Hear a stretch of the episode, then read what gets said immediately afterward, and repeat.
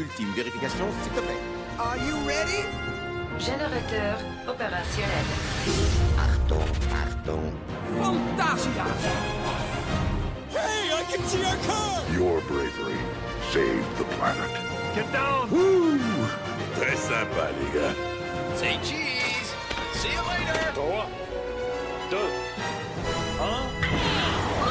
Et salut à tous et bienvenue à bord de Puissance Park, ce nouvel épisode que l'on va consacrer aujourd'hui avec la clique, toujours en distanciel. Oh. Ouais, mais bon, avec une qualité audio que normalement vous devriez apprécier, qui est un petit peu meilleure que la dernière fois en tout cas. Mais aujourd'hui, on se retrouve avec le reste de la clique de Puissance Park, la team, la Dream Team, j'ai dit, avec euh, notre cher Benji. Bonjour tout le monde, et oui, confiné encore et toujours, j'en ai marre, je veux Ouais. prendre l'air. Confiné et en plus même la fibre elle se confine de chez toi parce que tu t'es tu t'es fait euh, tu te l'es fait mettre à l'envers euh, avec une fibre annulée ça c'est la première fois que j'entends Ah oui. ça. on, a- Donc- on appelle ça le chibre dans la fibre. C'est ça. Alors, ayez tous une pensée émue pour euh, mes euh, 9 mégas en, en ascendant et mes 0,9 en descendant. Bref, bref, c'est un vrai délice. Wow. Écoute, on va faire avec ce qu'on a hein, dans tous les cas. Vous avez reconnu également la voix de Valentin qui lui par contre est fibré. Bonjour, t'as vu, hein, mon bonjour, il est beaucoup plus qualitatif et plus rapide sur les internets. Eh bien non, mais c'est pas grave, c'était quand même bien tenté. Et donc on est également en compagnie de Johan. Salut Johan. Oui, euh, bonjour à tous, on va parler de fête foraine, c'est parti, j'adore ça. Alors là, c'est génial parce qu'en plus, pendant la répète, juste pour euh, dédramatiser le truc, en fait, c'est que pendant la répète, on avait un écho de malade. Et donc, du coup, on s'est, on s'est éclaté pendant au moins 5 minutes à faire des voix. Genre, allez, c'est parti, le prochain tour se fera en marche arrière. Avec l'écho, c'était fantastique. La vitesse maximale, mal, mal. C'est- ça, exactement. Et donc, du coup, la, la- la boîte à bruitage, c'est ouh là là, ouh Ah là putain, je l'ai plus, je l'ai plus. Et, ouais. Et donc du coup, ouais, voilà. Sauf que là, vu qu'il n'y a plus l'écho, bah du coup, l'effet il marche moins bien. Mais bon, c'est pas grave. Et donc du coup, pour vous servir ici présent en direct de la régie de Puissance Park, Greg, à votre service. Et aujourd'hui, donc du coup, vous l'avez compris, vu le nombre de vannes qu'on vient de faire justement en introduction à cet épisode, eh bien, on va commencer. On va parler d'un truc dont on n'a pas encore vraiment parlé. On l'a évoqué plusieurs fois dans Puissance Park, dans d'autres épisodes, Oui. parce qu'évidemment, c'est des thèmes qui sont assez liés. Certaines attractions, dans certains cas, viennent de ce dont on va parler là, et ensuite ont été mises dans des parcs, et inversement, etc. Et donc aujourd'hui, on va commencer à parler un petit peu de fêtes foraines, et plus précisément de la foire du trône, n'est-ce pas, Benji? Et oui, à Oh. tout seigneur, tout honneur pour euh, parler de la plus grosse fête foraine de France et l'une des plus grandes d'Europe. Exactement. Et Waouh. donc, du coup, vous allez voir, on a, on a pas mal de trucs. On va essayer de faire un épisode un peu sympa. C'est-à-dire, on va essayer de. c'est Parce que les autres étaient totalement à chier, en fait. Oui, ça. exactement. Alors que, cet instant- tu euh, sais, cet instant, auquel, cet instant auquel tu es heureux de cette- ta, phrase de lancement parce que tu dis c'est stylé et quand tu réfléchis la seconde après tu te dis ah non mais c'était vraiment de la merde en fait mais bon c'est pas grave c'est l'expression, tiens, c'est bizarre, ça sonnait mieux dans ma tête. exactement c'est exactement ça. Et donc du coup le non le truc c'est que voilà en fait on, on va essayer de faire un épisode un petit peu un, un peu euh, mélangé. On va on va vous parler un peu. Donc Benji va vous faire un historique dont il a le secret qui est une phrase que je recycle d'épisode en épisode. Et ensuite derrière eh bien on va essayer de parler un petit peu d'expériences qu'on a vécues de trucs qui nous ont marqué les uns les autres dans les dans la dans, dans les fêtes foraines comme ici la foire du trône. Donc voilà sur quoi on va partir. Du coup bah je vous propose on commence peut-être avec Benji et ton histo. Qu'est-ce que t'en penses? Je suis prêt, mon brave, je t'invite à me lancer le logo et je suis chaud. Eh ben c'est parti mon grand chronique de Benji. La chronique de Benji. Point. Voilà, c'est parti. toujours parce qu'on a toujours pas le retour d'hyperlanceur, donc du coup comme ça, Benji On entend fera- le top. Voilà. On fera avec 100. Ouais, exactement, on fera Mais 100 vous, avec. euh, pour les auditeurs, ça, ça sera impeccable comme si de rien n'était. Exactement. Ah, la foire du trône. Vous savez, euh, là, je vais parler un peu perso avant que je vous parle de l'histo. C'est la, la- la- l'une des premières fêtes foraines que j'ai fait quand j'étais tout petit. Ah bon? Euh, j'ai pas mal de petites euh, mini VHS que mon père avait filmées quand on y allait, puisque j'ai habité à Paris avant de vivre à, à Marne-la-Vallée. Et euh, j'ai des très vieilles cassettes de moi. Genre, Marne-la-Vallée, quatre- c'est loin de Paris, tu vois, c'est exotique. euh, Bah, euh, quand on est petit et qu'il n'y avait pas de Disneyland Paris à l'époque qui s'appelait encore Euro Disney, puisque la première fois que je suis allé à, à la Foire du Trône, c'était en 90. Ah Ouais, mais n'empêche, donc je pense que tu, tu as toujours cette sensation d'éloignement et l'impression de vivre en province puisque tu n'as pas la fibre. Donc on enchaîne. Benji, donc peut, du coup, euh, tu, tu étais en train. Est-ce que quelqu'un peut débrancher le micro Alors je peux, j'ai un, bouton, j'ai un bouton mute s'il faut. hein, voilà. Tiens, ça a l'air bien. Qu'est- Qu'est-ce que ça fait ce bou- Qu'est-ce que ça fait ce bouton kick Non, out? Je me plaît, demande. pas. Je ne sais pas. Ah, c'est c'est mieux tout de suite. Oh là, je suis mesquin. Oh, ouais, ouais. Non, mais de quoi Non, En fait, Benji, mesquin. donc, donc Benji, en train de nous dire que tu avais des souvenirs sur petite VHS qui partent un peu comme ça, avec la démonétisation, c'est ça, non? Bah non, ouais, c'est ça, une très très vieille VHS. Donc euh, pour moi, la Foire du ouais. Trône a une place particulière dans ma vie. Et c'est pour ça que je voulais euh, lui rendre un peu hommage, entre guillemets. Donc euh, on, on va je vais essayer de vous donner quelques, un peu de l'histoire. On va pas rentrer dans le détail du détail, parce que techniquement, je pourrais vous en parler pendant des heures. Mais comme euh, on nous l'a fait bien comprendre, Eh, les histos, c'est chiant au bout d'un moment. Donc on va raccourcir un peu tout le bordel. Mais non, Alors- personne n'a dit que les histos c'était chiant. Ils ont juste dit qu'il fallait que ce soit un peu mieux réparti, et c'est tout. Donc, voilà. Allez, donc pour bien comprendre euh, l'importance ce que je peux la... pour rattraper les mecs. Aidez-moi, faites quelque chose pour cette merde. Bah, T'as- recablé, Valentin? Oui. Ah, c'est bon, il est là. Ah, je pense, oui. Ah non, mais j'avais vraiment, oui, j'avais vraiment kick out en fait. c'est ça. Il est vachement sensible ce bouton en fait. Bref, allez, pour bien comprendre l'importance de la, de la foire du trône, on va devoir remonter le temps. Et pour cela, je vais carrément vous emmener au XIIe siècle. Ouais. Oh la vache.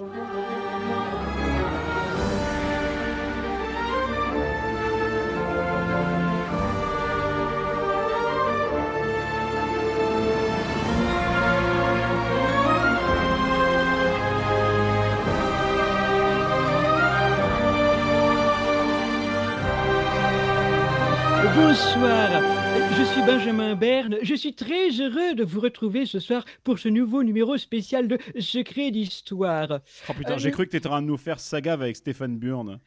Nous allons, si je suis Benjamin Berne, et ce soir c'est un numéro spécial de Secret d'Histoire, puisque nous allons nous intéresser non pas à un personnage historique, quand bien même un certain nombre d'entre eux ont été impliqués, mais il s'agit là d'un événement, un événement festif dont l'existence n'excède pas les deux mois dans l'année. Et je veux vous inviter à découvrir la foire du trône.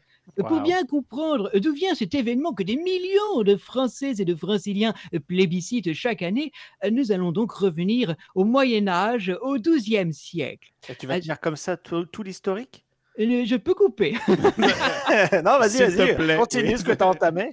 À, à cette époque, Paris est une cité dont les foires sont déjà omniprésentes. Alors, il ne s'agit évidemment pas de fêtes du divertissement telles que nous les connaissons aujourd'hui, mais de grands rassemblements de marchands et de vendeurs qui viennent vendre leurs produits sur la place publique.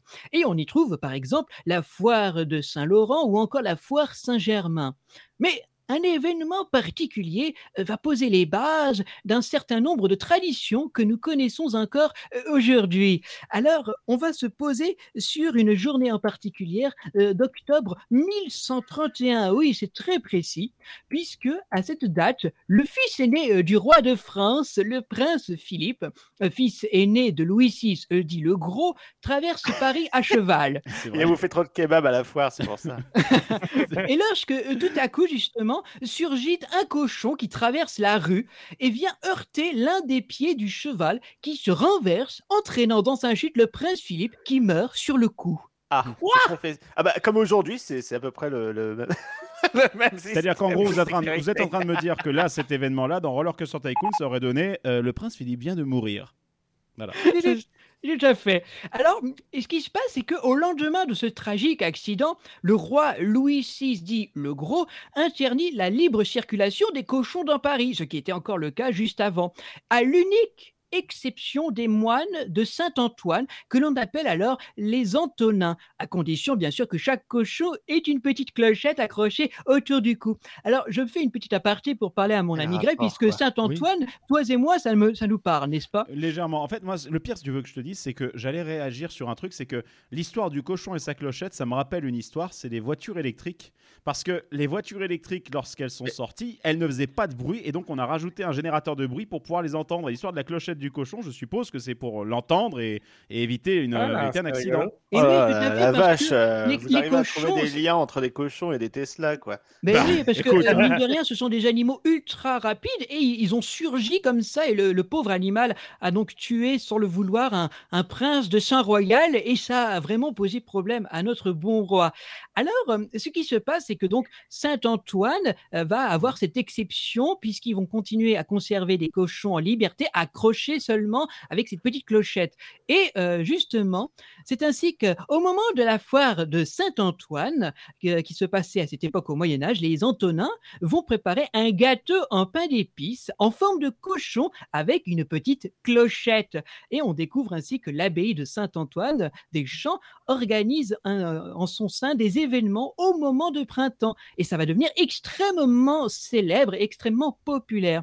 Et ça va se passer au moment du carême.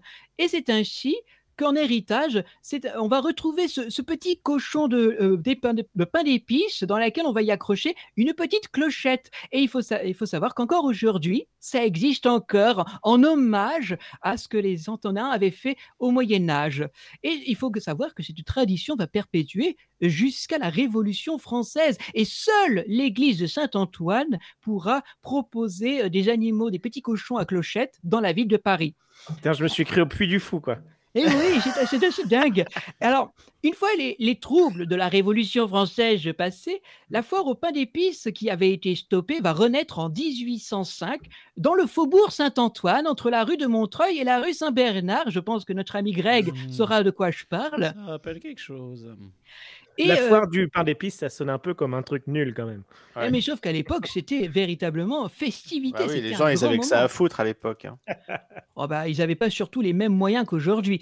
Alors, euh, euh, il faut savoir que euh, cette fête va être très populaire, elle va gagner en, en célébration, et ce qui fait qu'ils vont devoir la déplacer pendant la restauration de la monarchie. Et elle va s'installer place du trône, mais que nous connaissons aujourd'hui sous un autre nom, puisque la place du trône n'existe plus telle qu'elle, c'est la place de la nation. Hmm, D'accord.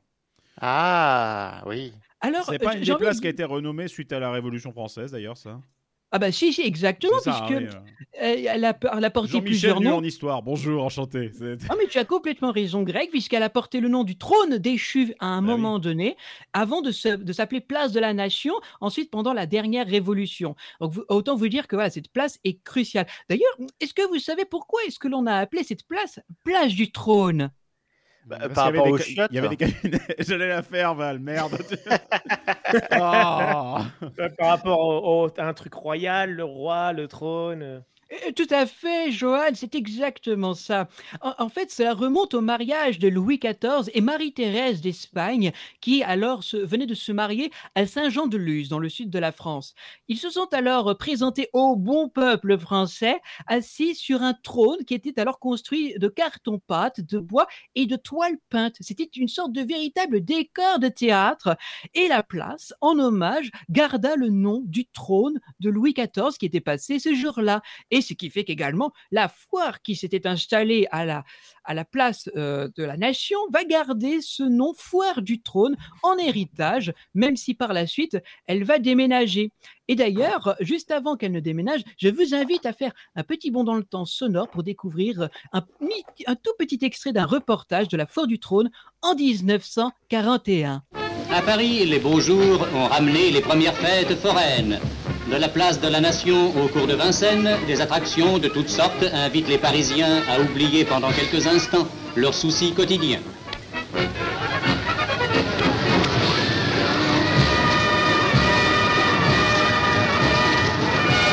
Et la fête foraine poursuit sa rengaine.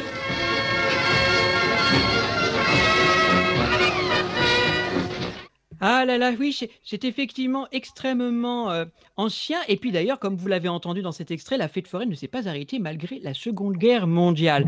Alors, on va faire un autre petit bond dans le temps, puisque à la fin de la guerre et pendant les 30 glorieuses, la, la foire du trône va s'agrandir, s'agrandir jusqu'à englober tous les quartiers environnants. La fête était devenue trop grande pour la seule place de la nation et c'est alors qu'il est décidé au cours du XXe siècle euh, de déplacer la fête foraine euh, là où elle se trouve aujourd'hui, c'est-à-dire sur la pelouse de Reuilly. Et ça va se faire en 1962. Alors, ce qui va se faire, c'est que pendant une année, il va y avoir une transition et en 1964, la nouvelle foire du trône est inaugurée en grande pompe à ce moment-là. Et, et on va pouvoir découvrir de nouvelles festivités puisque la durée va également être étendue de la fin du mois de mars à la fin du mois de mai, comme c'est encore le cas aujourd'hui. On va inaugurer dès lors une soirée d'inauguration grandiose avec des feux d'artifice. Il y aura euh, des soirées à thème et durant le premier week-end du mois de mai, et c'est encore quelque chose qui peut se faire encore aujourd'hui, on voit défiler une véritable parade avec des chars fleuris, des clowns et de la musique. Alors aujourd'hui, c'est euh, une des plus grandes fêtes foraines temporaires d'Europe, puisque on pourrait parler évidemment de ce qui se fait à Vienne avec le Prater, mais c'est une fête foraine fixe et elle est aussi grande que peut-être à l'instar de l'Oktoberfest de Munich, par exemple. Alors, je ne peux résister de vous parler un peu de ce qui a fait polémique et qui aujourd'hui a complètement euh, disparu, puisqu'il s'agissait, aujourd'hui on appelle ça des freak shows, ou si vous préférez, euh, des, des bêtes de scène, ça vient de là. Donc, je Genre vous la femme à barbe, tout ça. et- Exactement. Et d'ailleurs, ça va me permettre de vous proposer un, un petit extrait d'un reportage des années 60 qui nous présentait sans aucun, euh, retenu- euh, sans aucun problème ce qui étaient les attractions freak show. Oh danser, prenez vos places et prenez vos billets, venez rendre visite à la femme insensible, la femme à la peau d'acier. C'est la femme la plus audacieuse de notre époque. Vous avez tous entendu Je peux bouger mes pieds sur les tessons de bouteille, ça me fait pas mal, je sens rien du tout. Et c'est ma tante qui a eu cette idée pendant la guerre. Elle pratiquait déjà ce métier, on a eu l'idée de le reprendre. Allez, avancez-vous, public. Chérita, la jeune fille la plus grosse du monde, 264 kilos, 528 livres. Et puis pour les personnes de l'intérieur, j'ai l'honneur et l'avantage de vous présenter Rita, la jeune fille la plus grosse du monde. Rita est de nationalité italienne. À sa naissance, elle pesait 10 kilos. À l'heure actuelle, âgée seulement de 33 ans, elle pèse 264 kilos, 528 livres. Allez danser, Ah ouais, d'accord. Donc euh, 528 livres, eh ben dites-moi. Et oui, oui, bah, euh, encore à l'époque, voilà, c'était quelque chose de complètement normal pour la population, ce qui est aujourd'hui absolument inacceptable, puisque voilà, ce sont des, des personnes qui avaient des difformités, et euh, pour le coup, euh, on, on ne les mettait pas vraiment en valeur, on, on les exposait vraiment comme des animaux en cage. Voilà, si Un peu comme dire. dans The Greatest Showman, sauf que Ex- The Greatest. Showman, ça tourne les choses bien, alors qu'en fait, c'était un salaud. Et, donc, euh, voilà ce qui va, euh, entre guillemets, conclure euh, mon petit historique autour de, cette fantastique aventure qui est la foire du trône. Et, chers amis, je suis heureux de vous avoir fait partager un petit morceau de secret d'histoire. Et je vous retrouve très prochainement pour une nouvelle édition. À bientôt.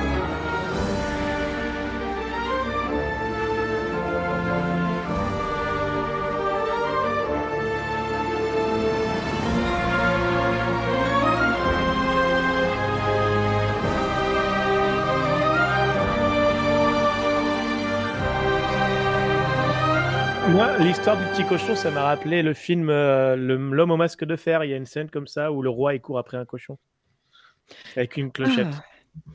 Ah. Eh ben, dis donc, Ça vous a plu ce petit historique alors? Bah oui, en Eh plus, t'as ben, thématisé le truc, nickel. Bon, on a pris trois procès dans, au cul pendant le, pendant le truc, mais ça, c'est pas grave. Mais bon, ça, c'est- Alors, donc, euh, ouais, vous avez compris, c'est une, euh, une ancienne fête qui est très, très, très, très vieille et elle a éventuellement changé de, statut en passant d'un endroit où on pouvait acheter de la marchandise à un endroit où on vient se détendre.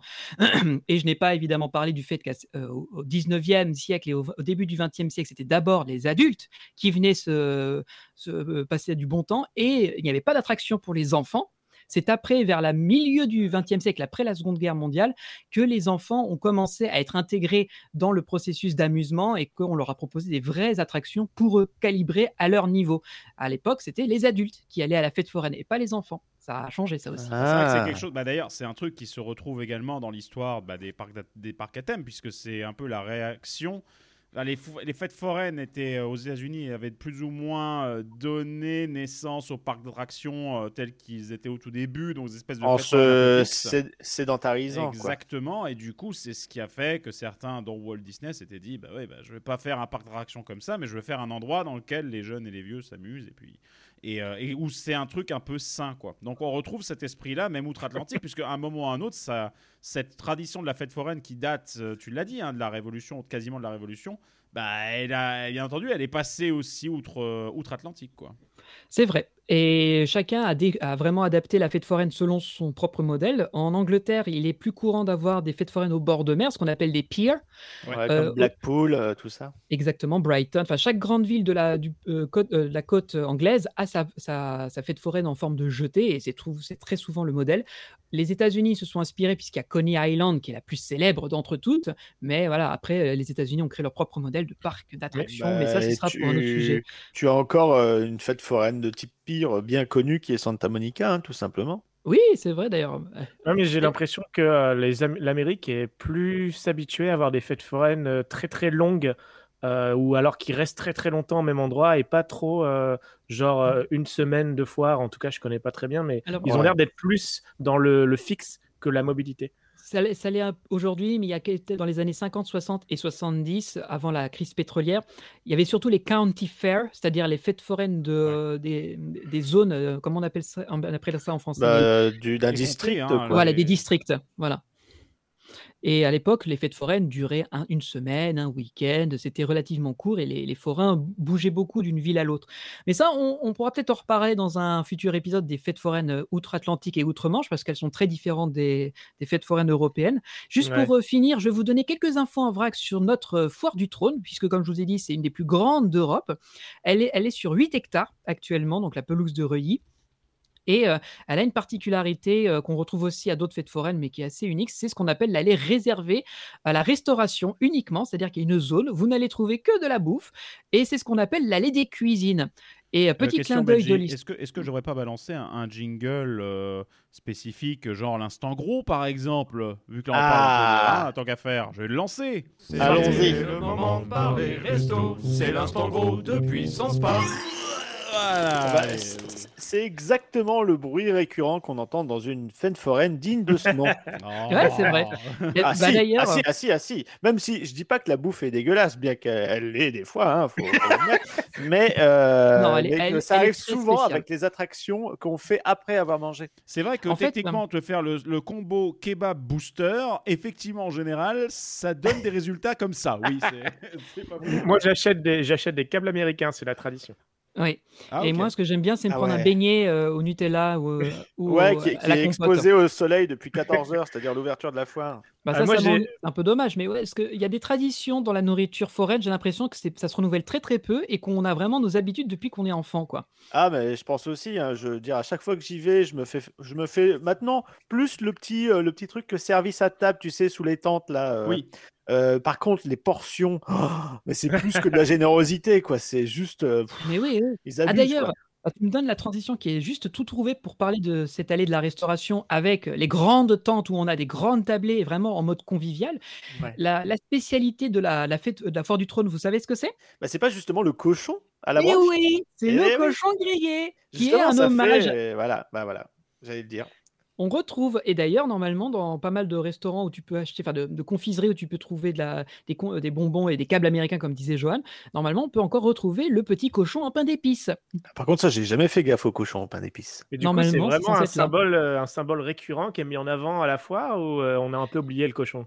C'est un peu tombé dans l'oubli. Euh, maintenant, peut-être que les forains en eux-mêmes sont plus attachés à cet aspect-là, mais historiquement, avant d'être le hérisson, on en avait parlé dans, à- pour Nigloland, où c'était aussi un, un- une icône de la, des fêtes forains, enfin des fêtes foraines, pardon, et des forains, euh, c'est avant tout le cochon, avec son, sa petite clochette. Question très conne, euh, Benji. Ils avaient pas fait une tentative de mascotte, euh, la foire du trône, un peu plus tard? Ça, ça Si. reprenait quoi? Ça reprenait quoi? Si, si, pas, si. pas du tout de référence au cochon, je pense, non? Bah si, Ah. mais c'est Trony le cochon. Il est en ce moment sur le site de la foire du trône. Ok, d'accord, donc voilà.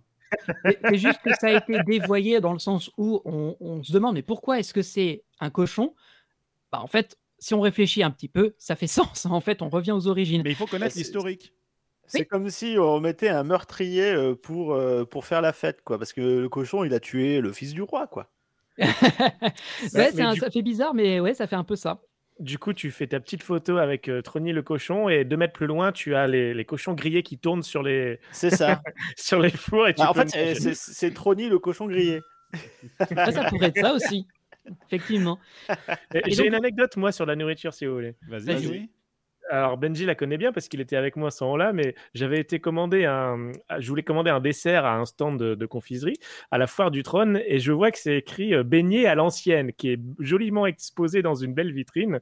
Euh, je me dis ah bah très bien alors s'il vous plaît je voudrais un, un beignet à l'ancienne, ça a l'air chouette. Et du coup la meuf elle ouvre le frigo, elle sort un beignet surgelé, elle le met dans le micro-ondes et quand elle referme la porte du micro-ondes, il y a un, il y a un postiche de coller sur le micro-ondes et c'est écrit à l'ancienne. Merde. Mais non En fait, je pensais qu'à l'ancienne, c'était le beignet qui, qui datait de plus de 10 jours. C'était peut-être le cas. C'est pour ça qu'ils sont un peu moins chers, tu vois. Tu te dis, attends, si c'est plus authentique et que c'est vendu moins cher, c'est bizarre quand même. Ah, Moi, ce qui me, moi, systématiquement, tu te rappelles, Benji, quand on était allé à la foire du trône, là, une année, il y a un truc que moi j'aimais pas mal. Alors, désolé, je suis, voilà, je suis omnivore, donc je bouffe aussi de la viande, hein, mais. euh, Mais bah, il n'y a pas de problème d'ailleurs, c'est reconnu comme. euh, c'est un endroit où tu manges de la barbaque. C'est ça surtout. Exactement. Et pour le coup, bah, c'est vrai qu'il y a un truc. Alors, je crois que ça doit être les mêmes, euh, les mêmes exploitants pour le coup qui faisaient également les mêmes choses sur le marché de Noël. euh, feu le marché de Noël de, des Champs-Élysées. Des Champs-Élysées. Il a été tué par deux trucs, par Hidalgo et par le Covid. hein, donc là, comme ça, il est tranquille. Ouais, c'est clair. Mais grosso modo, le... ouais, en fait, il y avait tu sais, l'espèce d'énorme grille là avec la, la méga grille qui pend au-dessus du, au-dessus du feu de bois. Et ça, c'est vrai que c'est un truc qui en général est assez sympathique euh, là-bas parce qu'en général, une barbaque grillée comme ça, c'est jamais un- c'est jamais une déception quoi. En, en Oui, soi. et puis, t'es- et puis avec, en le voyant dans les flammes, tu es sûr que la viande, elle est bien désinfectée. Quoi. Ah, c'est ça, c'est pas ça, mais en vrai, en vrai, le pire, c'est que ré- si on réfléchit un peu au truc, c'est que un, un truc comme ça, en fait, l'idée, elle est géniale de te montrer le grill aussi énorme comme ça, parce qu'en fait, ça te donne une telle cinétique, parce que t'as les flammes, c'est qui remontent, etc. T'as la fumée et tout, ça bouge, ça te, tu, tu vois le plat en train d'être préparé, tu vois le truc en train de préparer, et en fait, ça attire ton œil parce que t'as as quelque chose qui se passe, puis t'as les odeurs qui exhalent et tout, donc. euh, ça, c'est Bah, un le, Moi, le- j'aime bien ça. le beignet, euh, le beignet à l'ancienne dans le micro-ondes, il y a une kinétique qui tourne. hein.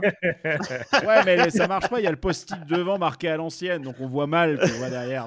C'est le problème. Quoi. Ça- Mais euh, je, je te Le- rejoins, Greg. Quand j'étais euh, tout petit, quand j'étais euh, môme et que mes parents m'emmenaient à la foire du trône, euh, il y avait un moment donné où on passait devant, euh, alors euh, effectivement la rôtissoire où il y avait tous ces, euh, il y avait le, le poulet, il y avait le, il y avait le cochon qui était en train de griller. Moi, il y avait un autre truc qui me rendait fou et qu'on a tous été fans.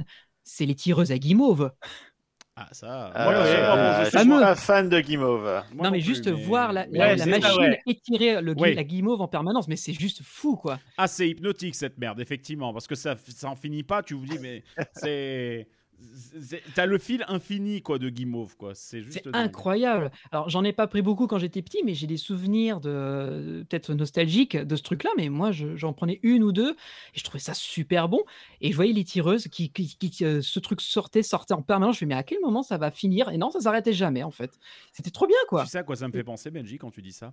Dans la À catégorie des, des expériences euh, culinaires, enfin des trucs, c'est où en fait la préparation du, du truc que tu vas bouffer est spectaculaire. Ça vous rappelle pas l'IAPA Vous vous rappelez quand on était passé au stand Ah, de la machine mais à barbe oui. à papa Si. Avec la barbe à papa où le truc, où il y a un ventilateur dedans, donc le truc il part genre à 1 mètre, 1 mètre 50 et il revient. Non, à le- plus, le mec, il était à 3 mètres et il enroulait Ouais. la barbe à papa à 3 mètres. Ça, c'est Ah des oui, trucs. d'un- euh, oh. D'un point Oh de vue là. marketing, on pourrait parler de, euh, du spectaculaire, de l'expérience d'achat de la Tout nourriture fait, et qui, fait, ça. par- qui fait Exactement. partie cl- clairement du divertissement. Quoi. Bah oui, regarde, d'ailleurs, d'ailleurs, Johan, je sais pas si tu as vu euh, récemment sur les réseaux sociaux, mais il y a ou- non, c'est sur, sur notre Discord, pardon. Quelqu'un a posté un lien d'une vidéo et en fait, tu, tu achètes. Alors, je sais plus ce que c'est. C'est une viennoiserie ou une glace Terminator 2. Et Alors, quand C'est un, snack euh, dans un, dans un emballage plastique. euh, Ouais. Alors, ça se passe à Universal, Universal Studios Osaka. euh, Osaka, ouais. Et en fait, euh, bah, quand le mec achète et que le, le, le vendeur donne justement la friandise euh, au client du parc, et ben tu as le tout tout tout tout tout de Terminator qui se lance. Et c'est juste incroyable. Ah ouais? Et ça une fait toute la enceinte différence, avec le, vois. le- le gé- le- le- la musique de Terminator. Ouais. Ah ouais, Et elle ressemble à quoi la friandise?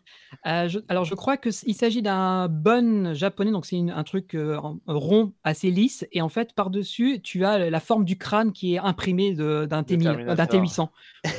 J'avais fait, une Écoute, blague, j'avais fait une blague dire que c'est un beignet, mais après Skynet, mais bon, J'ai- Super. J'ai cru que euh, pendant que tu étais en train de me dire ça, Valentin, je me suis, je me suis imaginé une glace Terminator où, euh, tu sais, c'est la tête d'Arnold Schwarzenegger, mais quand Ouais. tu la suces, en dessous, il y a le robot qui apparaît, tu vois. Ouais, ça, ça, ça, ça- ça- ça ferait des ordres de sucer Schwarzenegger. quand même. Euh, juste pour la petite anecdote, vu qu'on est sur la nourriture un peu improbable, je rappelle Ouais. que Universal, euh, toujours euh, au, au Japon, a sorti un snack E.T. puisqu'ils avaient une attraction E.T. Oui. où tu dois littéralement lécher le, le doigt. doigt. magique de E.T.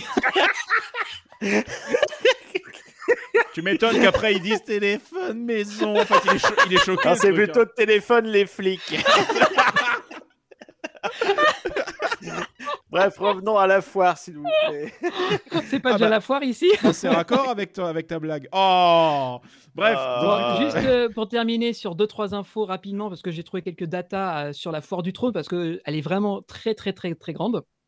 En 2017, il y a eu 5 millions de visiteurs qui ont franchi les grilles. C'est pour vous dire à quel point c'était fréquenté. Ouais. Et euh, bon bah en gros, pour vous donner un peu la démesure, c'est il y a des milliers de peluches qui sont gagnées dans les jeux d'adresse. On en parlera juste après.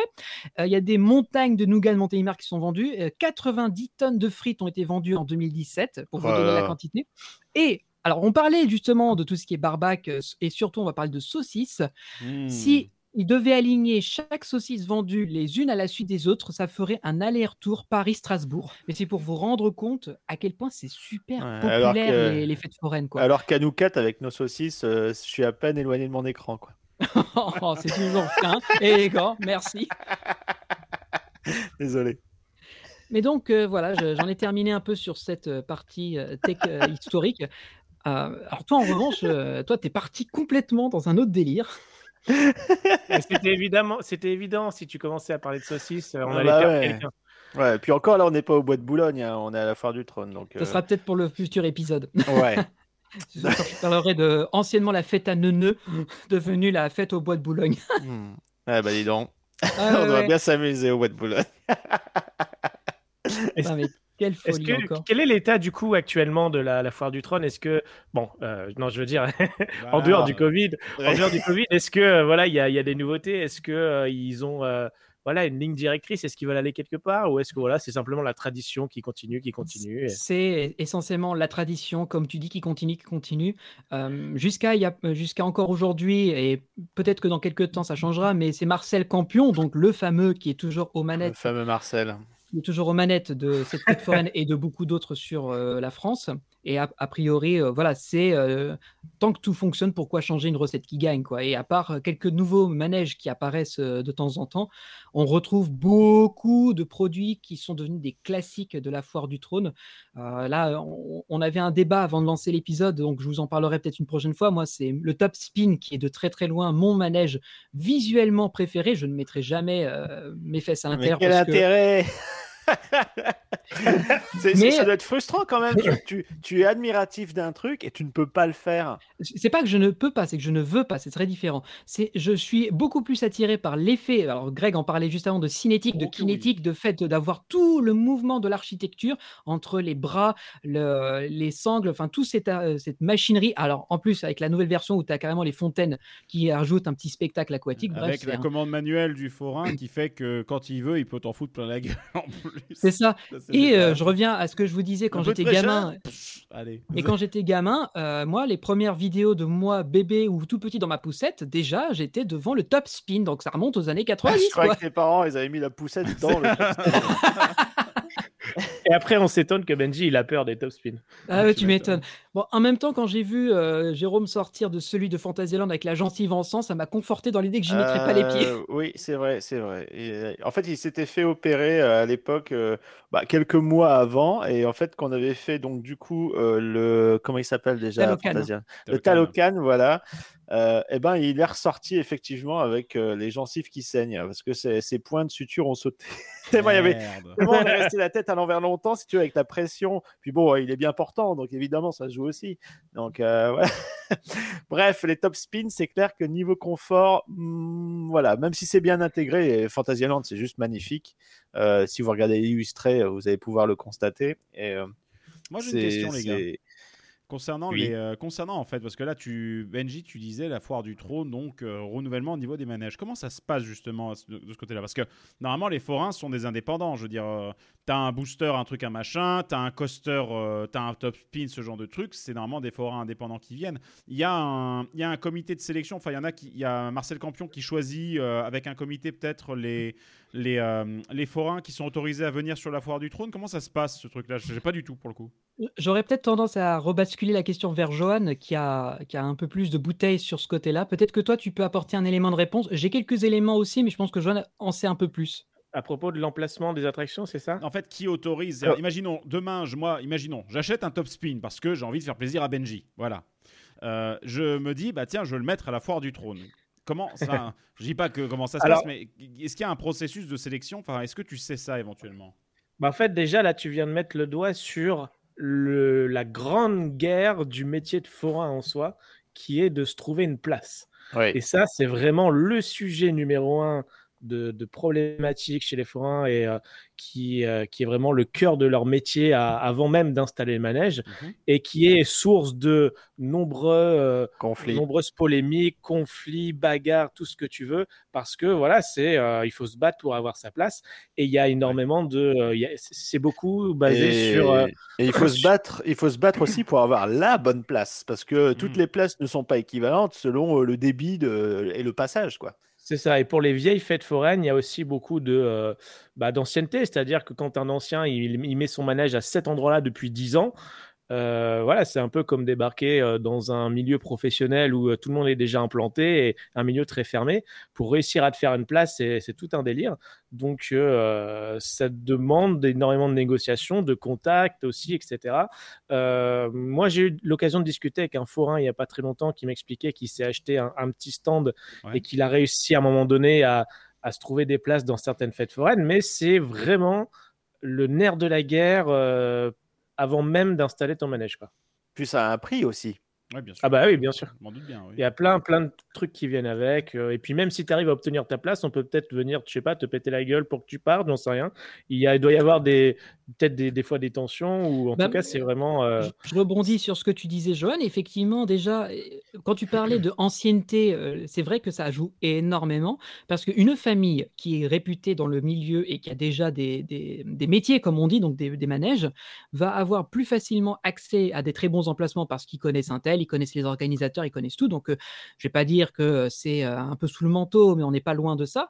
Et euh, bah, quand un nouveau va débarquer, il va se trouver dans un univers qui est déjà clos, en vase clos. Euh, on dit bien qu'il y a le monde des forains, c'est bien ce que ça veut dire en termes d'expression, dans le sens où ben, quand tu rentres en petit nouveau qui ne vient pas d'un milieu euh, des gens du voyage à la base ou forain de base, bah, tu vas être regardé de long en large en travers en mode ouais, c'est qui celui-là quoi. Et, Et, euh, et forcément, Greg, tu seras plus avantagé si tu as un gros manège, une très très grosse attraction et la dernière nouveauté, parce que euh, forcément, tu attires du monde, donc tu es vecteur de... euh, de- de- d'influence, de, de faire de drainer du monde. Ouais. Donc ça peut aussi jouer beaucoup plus que si peut-être tu as euh, le 30e stand euh, qui fait euh, des bonbons comme les 30 autres stands qu'il y a déjà. Donc il y, a, il y a aussi ça qui joue. Ah, surtout, j'ai l'impression qu'il y a certains forains qui, en plus, dans certains cas, ont plusieurs fois le même truc, plusieurs fois le même stand ou ce genre de truc dans, les- dans les mêmes fêtes. Mais oui, je suppose que si tu as une rareté sur, je sais pas moi, un, un top spin des accès ou un truc comme ça, et que c'est un truc ultra rare à trouver en, en forain, pour le coup, effectivement, pour eux, ils vont communiquer autour du truc. Donc, ça, leur ça Mais- ramène du monde, oui. Et comme je vous le disais en- privé euh, juste avant, on va essayer de euh, avec mon réseau de trouver un forain intéressant qui pourrait potentiellement nous parler de son métier parce que c'est quand même les mieux placés pour le faire vu Bien que sûr. nous on n'a pas non plus euh, on n'est pas dans le milieu donc ça serait intéressant justement d'avoir un ou deux forains qui nous euh, donnent son point de vue quoi. Et euh, moi, ce que je propose, c'est que hum, on s'était dit également qu'on allait parler un peu d'un- d'une activité, animation ou attraction qui nous fait euh, vra- vraiment vibrer dans une fête foraine. Et alors, j'ai évoqué vite fait le top spin, mais on en reparlera plus en détail une fois prochaine. Val, je sais que toi, tu as un kiff quand tu viens à la foire du trône ou dans une fête foraine. Euh, oui, alors en fait, je, je suis un peu addict depuis que je suis petit. Hein, addict, c'est le mot. Euh, des pousse-pièces, euh, ces machines où il faut insérer des pièces qui tombent sur une espèce de tapis qui ensuite vient pousser d'autres pièces. Et Ah oui, non, mais dès qu'il faut insérer pièces. quelque chose, oui, toi, Valentin. oui. Oui, voilà. Puis, euh, entre ça et l'argent, donc c'est- très très bien. Et en fait, donc moi je viens du Pas-de-Calais à la base, et on n'appelle pas une fête foraine une foire, on appelle on appelle ça une ducasse. Alors, euh, moi je Eh dis ouais. oh, maman, je vais à la ducasse. Et la, la pre- la première fois que quelqu'un m'a dit ça, j'ai dit quoi? Et pourtant, toi, tu viens de la Picardie, donc en théorie, on est censé le dire aussi. Ouais, bah écoute, euh, nous, enfin, euh, dans, dans ma famille en tout cas, on disait fête foraine. Dans ma ville, on dit fête foraine. Ouais. Et euh, la première fois que quelqu'un m'a dit je vais à la Ducasse, j'ai dit mais qu'est-ce- quoi Qu'est-ce que c'est que ce truc? Et, et cette ce mot, c'est tellement authentique. et, et- et cette Ça sent même le patois, tu sais. C'est Ouais. ça. Cette même personne qui disait je vais à la Ducasse, quand elle allait à Disneyland, elle a dit j'ai fait les jeux, c'était bien. Ah non, non déjà, tu vois, je sais très bien faire la différence C'est ce entre genre de- ducasse et des attractions dans C'est- un parc C'est d'attractions. ça, c'est ce genre de personne qui dit le jeu il est cassé quand t'as un 101, c'est ça? Ouais, c'est ça. Bonjour, euh, il est où le jeu des guitares? Euh, Rock and Roller Coaster? Oui. Voilà, ça, on a tous connu ça à Disney. D'ailleurs, ce serait bien d'en parler un jour. Euh, et du coup, oui, quand j'étais petit, euh, il y avait, bah, c'était euh, bah, voilà, une petite fête foraine avec les autotamponneuses, euh, deux, trois attractions, les bonbons, et il y avait le mec du- des pousse-pièces, et c'était les machines super basiques qui, à mon avis, avaient déjà plus de 20 ans mon- quand j'étais gamin. Donc, euh, tu sais, les trucs tout pourris qui traînent euh, de génération en génération. Et le problème, c'était que dans ces machines-là, en fait, les points, c'était des espèces de, de- de jetons en plastique. Mais moi, quand j'étais petit et que bah, j'avais pas beaucoup de budget, euh, quand euh, j'avais plus de pièces, eh ben, je jouais les jetons en plastique. Alors que non, les jetons en plastique, c'est censé euh, être utilisé à la fin pour acheter le briquet Johnny, le stylo Johnny ou le, canard en- le, le petit canard en plastique qui vaut un centime sur AliExpress.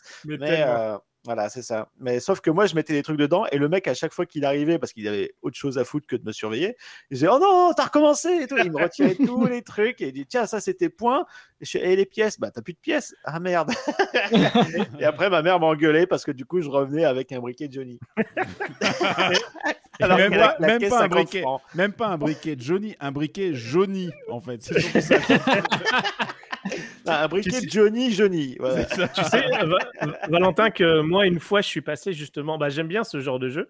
Et euh, une fois, je suis passé devant un jeu où j'avais pas, j'avais plus d'argent, donc j'étais juste là pour me balader. Mais j'ai vu, souvent, je regarde en, en dessous s'il n'y avait pas une pièce par terre, tu vois, Ouais, parce non, que ça moi, peut, être, ça peut être le début de la gloire. Et donc, j'en avais trouvé une en dessous. Alors, je suis trop content, je la prends. Je m'apprête à la mettre dans la machine. Et là, il y a le forain qui arrive doucement vers moi et qui fait On est bien d'accord que quoi que tu gagneras, ça restera ici parce que t'as pas payé. Oh. Oh la vache, le stress. Et, et- et là, j'étais en mode, euh, d'accord, j'ai mis la pièce et limite, j'espérais qu'il n'y a rien qui tombe. Et là, t'as le jackpot total, t'as tout qui se dégage du pachinko. Voilà. Non, ça, ça arrive jamais parce que évidemment, Non, non, non, euh, pas. machines-là, en fait, euh, sur euh, les plus anciennes, mais maintenant les nouvelles ont tendance un petit peu à changer. C'est-à-dire que euh, il y a des stratégies de jeu. Euh, et moi, en, en fait, mon, mon préféré, euh, il est à la foire du trône et il est dans d'autres foires et justement, c'est tenu par, euh, par des ch'tis euh, qui viennent du Pas-de-Calais, enfin des forains ch'tis. Alors bonjour le mélange. Euh, ça s'appelle le, le casino pachinko. Alors, il l'appelle pachinko alors que le pachinko, c'est des machines japonaises avec des espèces de billes qui n'ont rien à voir, mais bon, voilà, il s'appelle comme ça. Au moins, ça sort du lot. Mhm. Et en fait, c'est eux qui ont les machines les plus jolies visuellement, avec, tu sais, beaucoup de points, des goodies dessus. En plus, ils ont une espèce de, ils ont des clés en fait sur des cadenas, et en fait, les clés, elles peuvent ou- ouvrir ou non des espèces de, de cages dans lesquelles tu as des lots. Et en fait, les clés, des fois, elles ouvrent et des fois, elles ouvrent pas. Euh, et ce qui est bien avec celle-là, c'est que euh, les murs euh, contre lesquels euh, les pièces glissent ne sont pas, comment dire, des fois en dessous, ils sont creux et les pièces tombent dans du vide et c'est de l'argent que tu récupères jamais. Et ce qui fait que quand le tapis pousse les pièces, bah, euh, ça va faire tomber des pièces sur les côtés que tu ne gagnes pas et celles qui sont devant toi ne tombent quasiment pas ou alors avancent, mais ridiculement, genre du demi-millimètre au demi-millimètre, alors que tu as mis la moitié de tes pièces. Euh, ça, faut faire, faut être très attentif à ça. Et même maintenant, ils en jouent. hein. C'est du marketing, c'est marqué. euh, euh, toutes les pièces sont gagnantes, tu vois. voilà, pour vraiment attirer les gens. Sur cette nouvelle génération de machines qui intègre aussi des jeux. euh, genre, moi, ma machine préférée, c'est le Blackjack. Euh, c'est par un constructeur euh, belge. Et en gros, tu, tu as une espèce de. Au bout d'un moment, un certain nombre de pièces, tu as un mini-jeu qui se lance. Et en fait, tu as un jeu de cartes et il faut pas que tu dépasses 21 en appuyant sur un bouton, tout ça. Et ça te donne des pièces ou des points, ça dépend. Donc c'est super chouette. Et, et en fait, bon, après, il faut toujours partir du principe que quand tu vas jouer à ces trucs-là, euh, tu vas certainement pas gagner de l'argent ou gagner ton argent par les lots. C'est-à-dire que tu dépenseras forcément plus que la valeur du, euh, euh, du casque Bluetooth que tu as gagné euh, ou du briquet Johnny. hein, et évidemment, pour maximiser ses chances, justement, il faut mettre une grosse somme. C'est vraiment avoir un gros panier de pièces. Prendre des trucs de 20 pièces, 30 pièces, ça sert à rien. euh, vraiment, euh, surtout que c'est c'est ça, hein, leur plus grosse marge, je pense, de bénéfice, c'est sur les gens qui achètent le plus petit panier de pièces et qui, euh, bah, on fait, on fait tomber genre 10 points et ils peuvent limite rien s'acheter avec. Quoi. Donc, euh, c'est comme ça que ça fonctionne. Mais en tout cas, voilà, ils sont très sympas. euh, et surtout, euh, tu vois, c'est comment dire, il, il y a vraiment un, un service euh, client que j'ai jamais vu nulle part ailleurs ou euh, dans toutes les autres euh, fêtes foraines ou autres euh, pousse-pièces comme ça. euh, D'habitude, ça les fait chier quand tu leur dis Ouais, mon truc il est coincé, euh, ah, c'est bizarre, euh, il y a des points, ils sont tombés, ils sont pas dans la caisse du fond, etc. Et bah, s'ils sont pas dans la caisse du fond, c'est que t'as pas les points. Combien de fois ça m'est arrivé ça Alors qu'eux, ils sont vraiment réglo, je trouve. Et euh, bref, ils ont un- même à la limite une carte de fidélité et je trouve ça vachement sympa. Ils font énormément d'interactions avec les gens, ils ont un micro. euh, bref, il y a des jeux, des tombolas, tout ça. Je, voilà, je les trouve absolument géniaux. Et Donc, tous les euh, ans, ils, sont à la foire du trône tout le temps. ils sont à la foire des trônes, ils sont à la foire euh, quand il y a la braderie de Lille. euh, bref, ils sont dans toutes les foires du Nord, les grandes foires, on va dire. Et ils viennent du coup à la foire du trône, ils ont leur remplacement. Et je me souviens pour avoir discuté avec le couple de, de proprio que c'était pas évident parce que eux, justement, à la base, ils sont pas euh, spécialement euh, du, du milieu forain. Ce sont Ah, des ch'tis. euh, Peut-être pourquoi ils sont gentils. vous- bah. Quel tact. Bon, pas sûr qu'on arrive à interviewer un forain. hein, euh, le dire. Mais euh, voilà, après, je pense qu'en ce moment, bah, comme pour tout le monde, ça doit être un peu difficile pour eux. Et, ils ont une page Facebook active et ils disent justement, euh, on a hâte de refaire euh, des fois parce que non seulement c'est leur gagne-pain, mais c'est quand même la bonne ambiance, tu vois. Et même moi, franchement, mon petit rituel en général à foire du trône, c'est que tu arrives quand ça ouvre, tu te fais une petite bouffe, tu te fais quelques attractions et je finis par le pachinko parce que j'y passe entre une à deux heures, tu vois, clairement. Et ce qui n'est pas forcément euh, le, comment dire, le, le, le truc que tu as envie de faire quand tu viens dans une fête foraine pour le commun des mortels, ben moi, le pouce-pièce, c'est vraiment le truc que je kiffe par-dessus tout. Mais il y a pas mal de monde hein, finalement qui ont la- cette préférence pour le pouce-pièce. euh. Bah J'en connais, ouais, j'en con- c'est- j'en connais pas mal. Bah, c'est un peu le casino du pauvre. Ah mais si, pour si, le si, je suis coup, d'accord. même ça. moi, même moi, j'adore regarder quand la, la pièce tombe. Déjà, il y a ce côté avec les grilles, tu sais, elle va Ouais, jamais vraiment là où tu veux euh, qu'elle aille. ouais, et dès qu'elle tombe sur ce panier, et là, tu dis, ah, elle est vraiment dans la, la bonne position pour en pousser une ou deux. Et puis tu vois le truc euh, petit à petit. C'est presque, tu sais, c'est la sécrétion d'endorphine. T'as as envie Bah d'en ouais, d'en avoir encore. Et ça te rappelle un peu, euh, un peu le, le visuel, euh, je sais pas, euh, des palais du fakir dans le juste prix, là, ou euh, que sais-je encore. Sauf Ah que ben, c'est à l'échelle humaine, tu vois, c'est en face de toi. Et puis tu regardes aussi les gens, tu attends que ton voisin, euh, il finisse son, son saut de pièces pour récupérer tous les points qui sont au bord de la chute avec ton gros paquet de tu vois. Ça, c'est une petite stratégie de, de FDP, comme on dit, de flibustier des plages. euh, voilà. Bah, moi, si tu veux, j'ai une autre stratégie, c'est que comme j'ai vu que ça me coûtait vite de l'argent de jouer avec ces pièces-là, bah, j'ai acheté euh, deux seaux à 100 pièces, je les ai emmenés chez moi et j'ai construit une machine en bois. Voilà. Oui, le c'est vrai, tu avais Oui. fait une vidéo comme ça.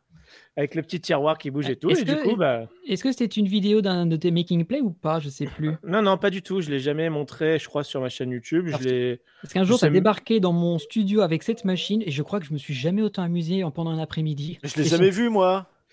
Ah bah oui, bah parce qu'elle est euh, euh, en fait c'est euh, c'est une machine à sous, bah voilà avec le tiroir qui bouge et les pièces et que- que tu mets en haut avec euh, les belles décos, euh, les filles en string en arrière-plan et tout.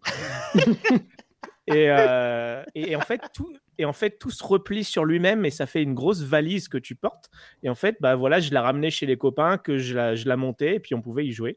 C'est génial, je l'ai Et- jamais vu. et tu le la pire- la prochaine fois. Et le pire, il n'y avait pas la fente sur le côté, donc on était sûr de gagner. Oui, il n'y a, Ah. pas de- il y a pas de piège. Voilà. Mais ça, c'est beau, ça. Ça, c'est réglo comme jeu, tu vois.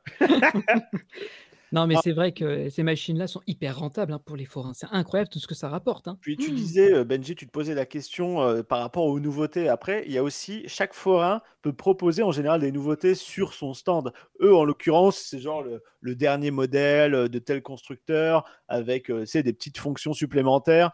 Et en fait, chaque saison, euh, je me souviens, ils remplaçaient une de leurs vieilles machines par une nouvelle en disant Ah, faut que tu testes celle-là, tu verras, le mini-jeu, il est sympa.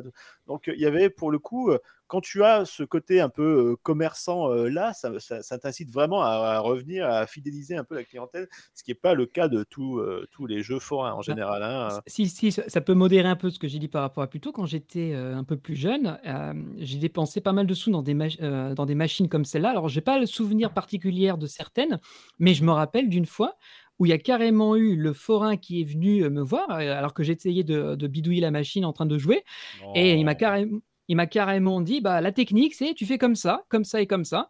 Et j'ai gagné, je crois, des peluches à ce moment-là. J'ai fait, oh, c'était trop bien. Et en fait, le gars a profité de voir que j'étais en train de winner un petit peu pour faire, mesdames et messieurs, venez voir, on ne perd pas sur Ah ces ben oui, machines, on bien gagne. Bien sûr. sûr, bien sûr. Bah, Et l'effet c'est comme ça Camelot. que ça marche. L'effet Camelot, Et ça a marché du tonnerre. Alors bon, déjà, je lui ai dit merci. Il m'a dit t'inquiète, gars, euh, on- on- comme ça, t'es content et moi aussi. Et lui, il avait, il avait ramené du monde. Et moi, je me suis bien amusé. Bah, c'est ce qu'on faisait hein, quand on y était avec Guigui. En plus, tu vois, Guigui et moi, on commence à faire les comptes devant la machine. Bah, ça attirait les gens et c'était sympa, tu vois.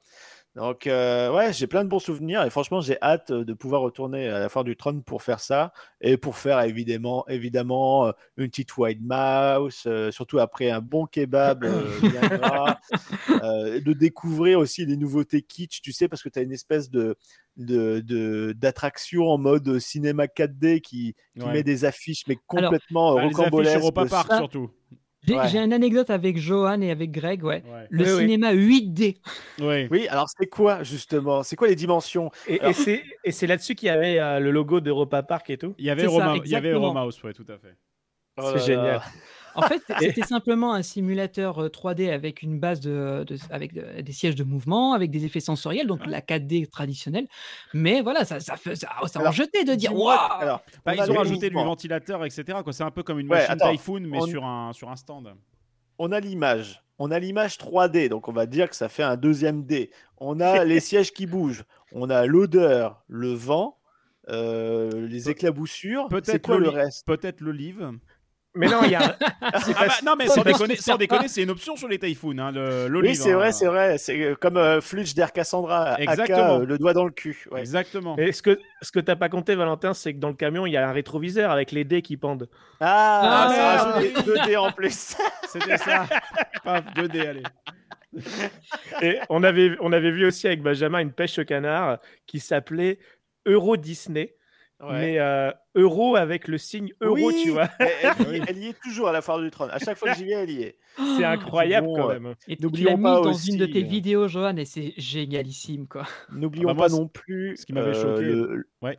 Oui, Vas-y, vas-y, je te, je te laisse terminer. Alors moi, c'était pas au- à la foire du trône, c'était aux Tuileries pour le coup, mais il y en avait un qui m'avait tué lorsque j'avais vu. C'était genre en rentrant à la fête des Tuileries, euh, il y avait un petit carrousel, euh, enfin un carrousel. C'est un, un flat, mais tu sais où t'as des espèces de bagnoles et tout quoi. Et en fait, Oui. ils avaient fait un truc génial. C'est genre, il y avait bien entendu, il y avait le classique du pompon hein, que tu devais tirer pour avoir un lot.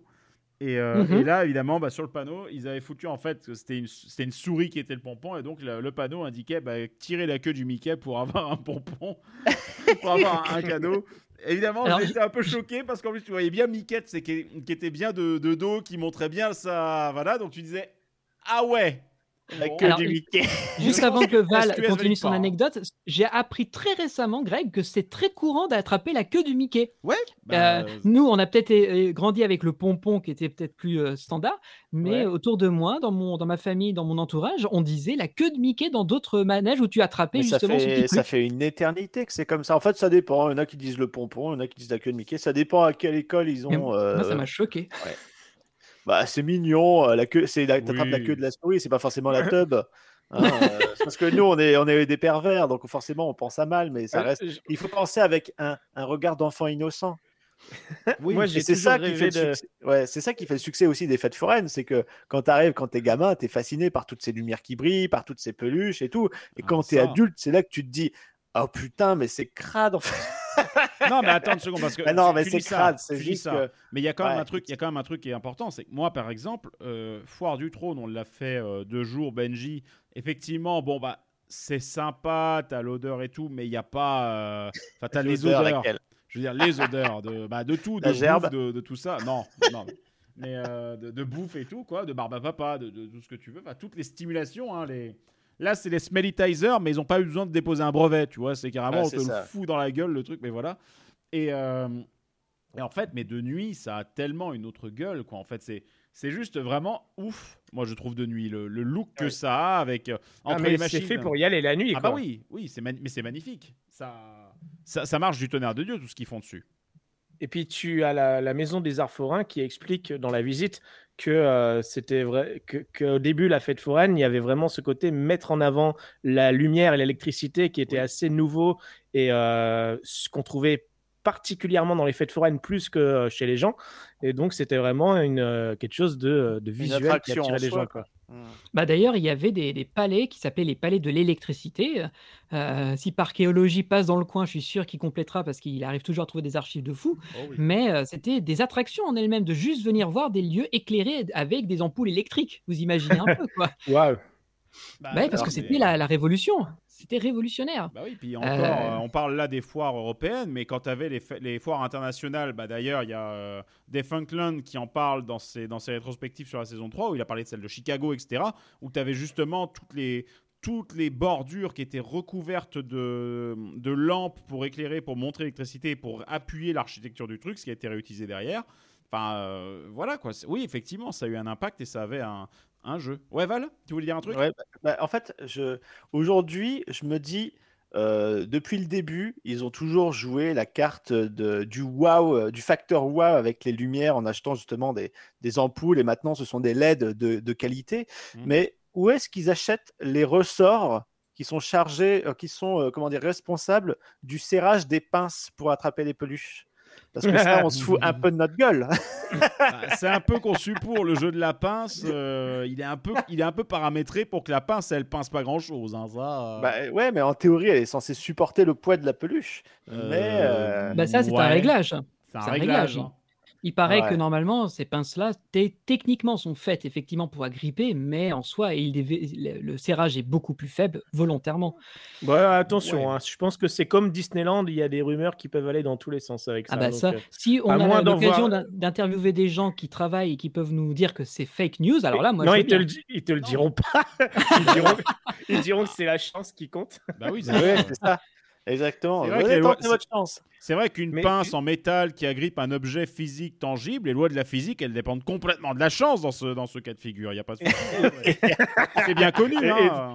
Et, C'est tu bien sais, connu que les grues sur les euh, chantiers, elles lâchent une fois sur deux la, car- la cargaison de parpaing. C'est bien connu. hein. T'imagines Putain, Heureusement que les chantiers, c'est pas des, des grues de, des grues de foraines. C'est des accidents de travail tous les jours. Remarque que Ouais, maintenant sur les grues de chantier, ils foutent déjà les lumières comme sur une fête foraine. Alors, euh, bon, enfin bon.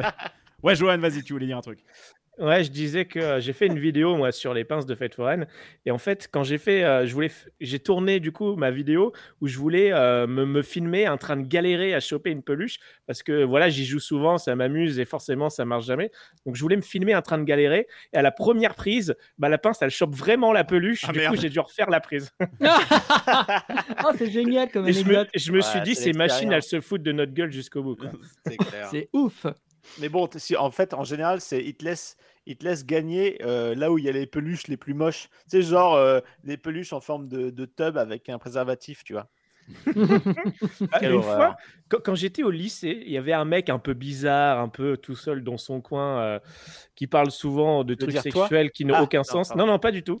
Et un, un- un mat- Oh là là, arrêtez. un matin, il s'est ramené avec son, son sac à dos, il a, il a mis sa main dedans, il a sorti au moins une, une vingtaine de strings qu'il avait dans la main. On lui dit, mais t'as eu ça où? Il a fait, bah, j'ai joué aux pinces.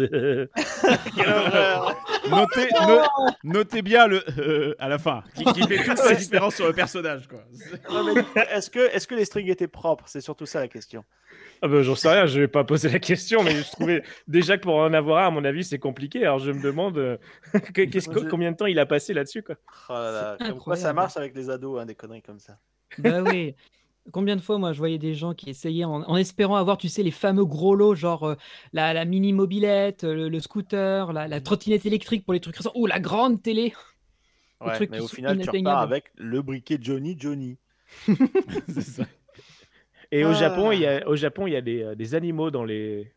à, à choper avec les pinces. C'est vrai. Non, pas au Japon. Si, Si, si. si.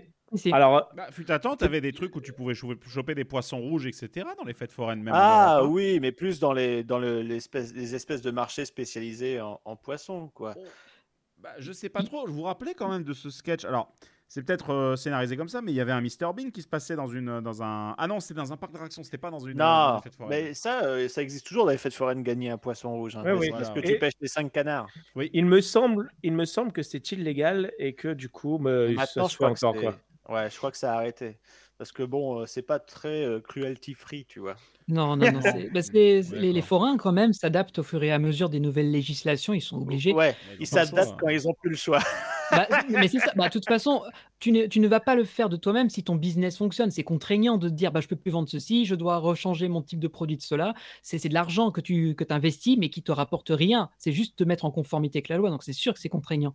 Mais euh, ils sont obligés parce que leur métier évolue et que bah, voilà, les mœurs aussi. Euh, tout à l'heure, on a écouté un extrait où donc, on avait une femme qui était présentée comme la femme la plus grosse du monde, ou là, une femme qui, qui était insensible à la douleur. Bah, voilà, à Alors que maintenant, ces femmes-là, c'est elles qui tiennent la caisse. Oh, t'es Oh, pas, chier, t'es pas sortable. Je rigole. Bref, mais c'est pour dire qu'à l'époque, c'était sans gêne. Les gens regardaient ça euh, sans se poser la question. Mais aujourd'hui, ce serait scandale. Ce serait honteux de faire ce genre de choses. Mais voilà, c'est comme ça. Les choses évoluent. D'un autre côté, Bah, t'as ça, propose- t'as- ouais. t'as ça d'un certain côté qui disparaît des fêtes foraines. Aujourd'hui, tu retrouves des comportements similaires sur les réseaux sociaux où des gens n'hésitent pas à se foutre de la gueule euh, ouvertement et où parfois ça peut faire plus de dégâts. Donc malheureusement, le problème, il reste humain à la base sur ce genre de choses. hein. Oui, C'est- ça, Bah, c'est c'est le côté, tu sais, le, le, le mal, le côté regard malsain, le côté un peu voyeur qu'on Bah aime oui, bien, euh, et le côté on juge. Ah, l'autre Ah, est différent. C'était aussi ça qui attirait les foules à l'époque. Hein. Bah oui, c'est Bah faut oui. quand même pas oublier que si c'est pas les, si c'est pas les, euh, les freak shows etc existaient, c'est qu'il y avait des clients qui payaient pour ça, donc euh, ça, ça, ça, ça entretenait le business. Donc si le business il avait pas tourné, ça aurait disparu d'entrée de jeu. Hmm.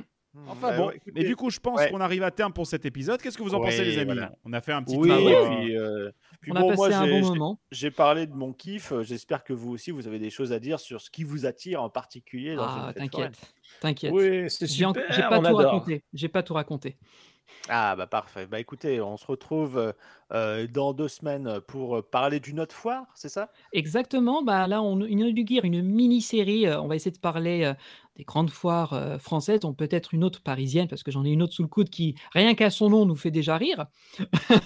C'est quoi? C'est la fête à Neuneu? La fête à Neuneu, la fameuse, voilà, que moi aussi j'ai connue en étant go- gosse. Euh, mais pareil, je vous parlerai euh, donc euh, plus en détail du top spin qui me, moi, me fait rêver et peut-être de deux trois manèges qu'on a tous connus dans des fêtes foraines. Mais euh, ouais, voilà. Et puis, euh, comme d'habitude, Facebook, Twitter, Instagram, Puissance Park pour euh, discuter avec nous et puis Et euh, notre Discord. pas à, Enfin, à puissance foire, commenter, à dire quelles sont vos attractions préférées dans les fêtes foraines et qu'est-ce que vous avez pu gagner au jeu des pinces ou au jeu des pièces? C'est ça, bah, dites-le nous dans notre Discord parce que là aussi on a une super euh, communauté. Je suis sûr qu'il y a plein de fans de fêtes foraines euh, parmi eux. Puis, euh, comme tu as dit, Val, on se retrouve dans 15 jours pour un nouvel épisode. Euh, donc là, pour ceux qui écoutent la version euh, YouTube, bye bye. Merci d'avoir écouté cet épisode et on vous dit à très bientôt. Très bientôt. Et pour ceux qui écoutent la version podcast, Benji, tu as une petite mélodie à nous proposer pour finir Oh, l'épisode. je suis fier de ma petite trouvaille. Je sens que nos oreilles vont saigner encore là. Euh, alors, je sais pas. Si vous êtes fan des musiques des années 80, je pense que vous avez trouvé votre compte. Si vous aimez le côté euh, un peu euh, sauciflard et tout le, tout le bordel, c'est parfait. Donc, j'ai dégoté une musique d'un artiste que je n'avais jamais entendu jusqu'à présent, qui s'appelle Jean-Pierre Descombes, et qui a, euh, qui a sorti en 89 une musique qui s'appelle À la foire du trône. S'appelle comme ça. Et je vous propose de découvrir la version extended, parce que oui, il y a une version à encore plus de musique. Et euh, ça, sera- ça, ça vous permettra de vous mettre un peu dans l'ambiance, à défaut de ne pas pouvoir aller faire une vraie fête foraine, malheureusement. Eh Oh, ben, écoutez, bah, sur, ce, c'est ça, sur, sur cette, euh, bah, sur cette piste qu'on va se quitter. Merci à tous pour nous avoir suivis et on se retrouve bah, dans deux semaines. Ciao, ciao, tout le monde. la semaine prochaine. Ciao. Bye bye. Salut. Bisous, bisous, bisous.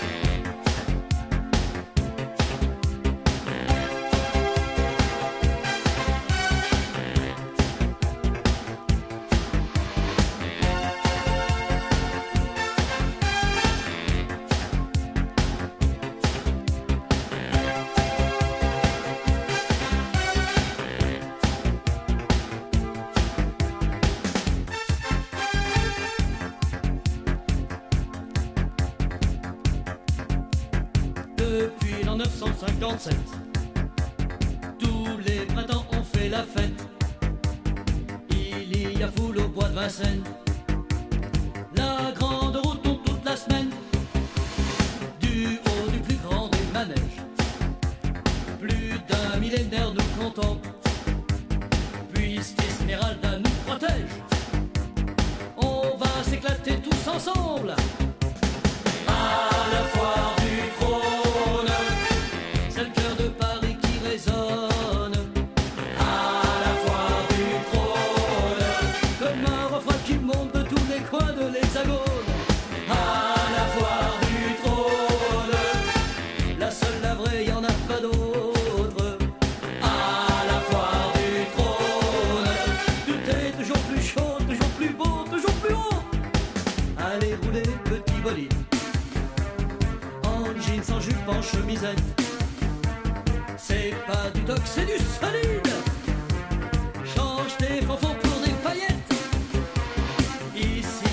c'est du bonheur.